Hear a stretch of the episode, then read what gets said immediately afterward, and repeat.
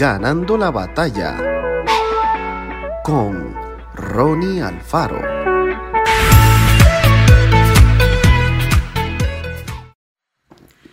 Cuando las tropas del Imperio Romano triunfaban en la batalla, había tanta alegría que no podían aguantarse por compartirlo con todos. Entonces, antes de regresar a sus cuarteles, mandaban un mensajero que llegaba corriendo a la ciudad y gritaba, Les traigo el Evangelio, nuestro ejército ganó la batalla.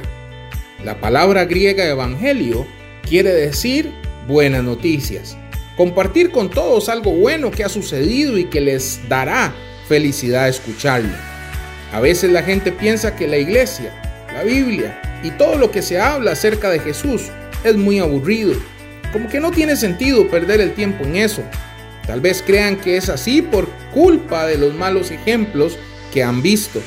Esa gente que habla de Dios como si todo fuera triste y sus seguidores estuvieran llenos de amargura. Pero en realidad no es así.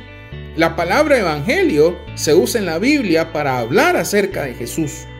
Él no es algo triste, aburrido o sin sentido. Al contrario, su vida, su muerte en la cruz y su resurrección son muy buenas noticias. ¿Cuáles son esas noticias?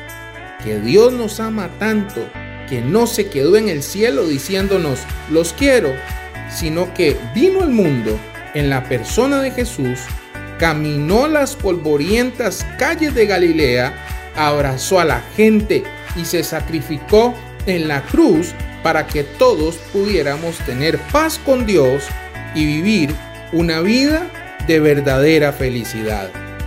Buenas noticias que traen alegría. ¿Conocemos de verdad a Jesús?